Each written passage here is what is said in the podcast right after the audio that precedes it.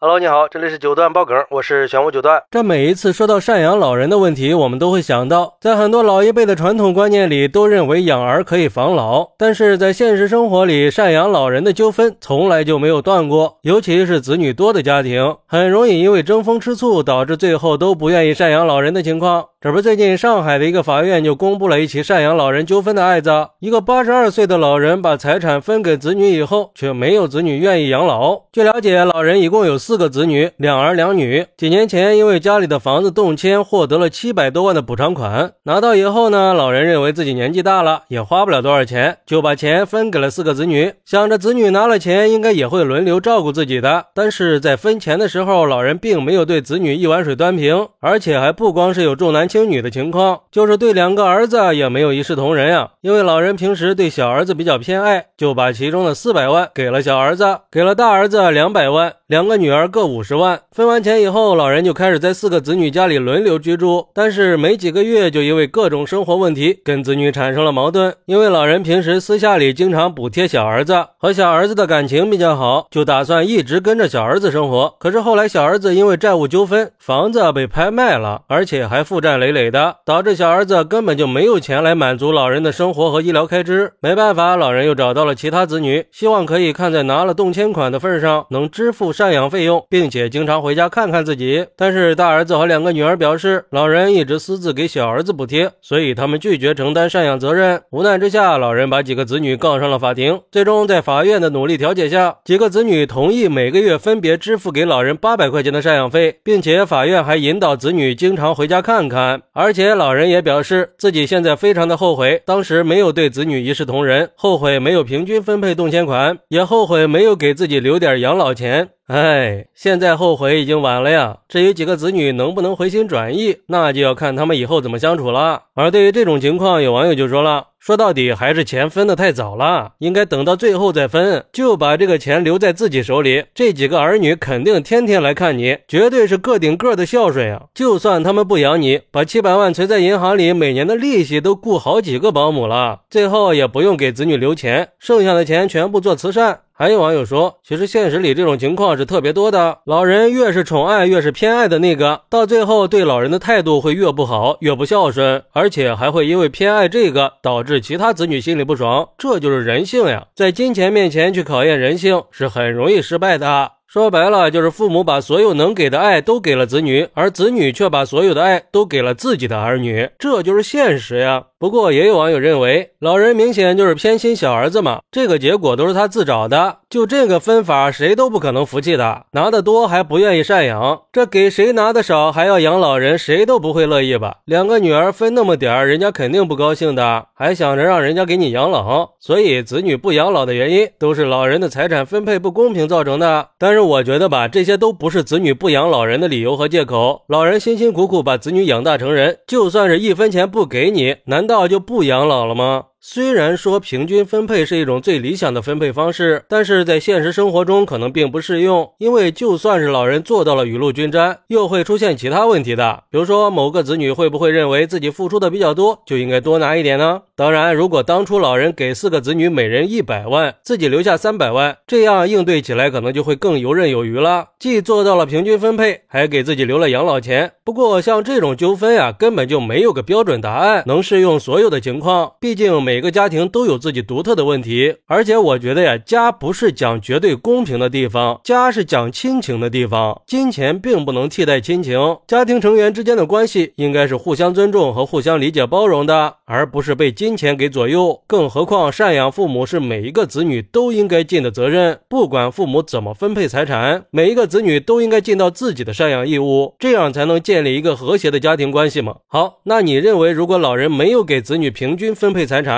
老人的赡养责任应该怎么来承担呢？快来评论区分享一下吧！我在评论区等你。喜欢我的朋友可以点个订阅、加个关注、送个月票，也欢迎点赞、收藏和评论。我们下期再见，拜拜。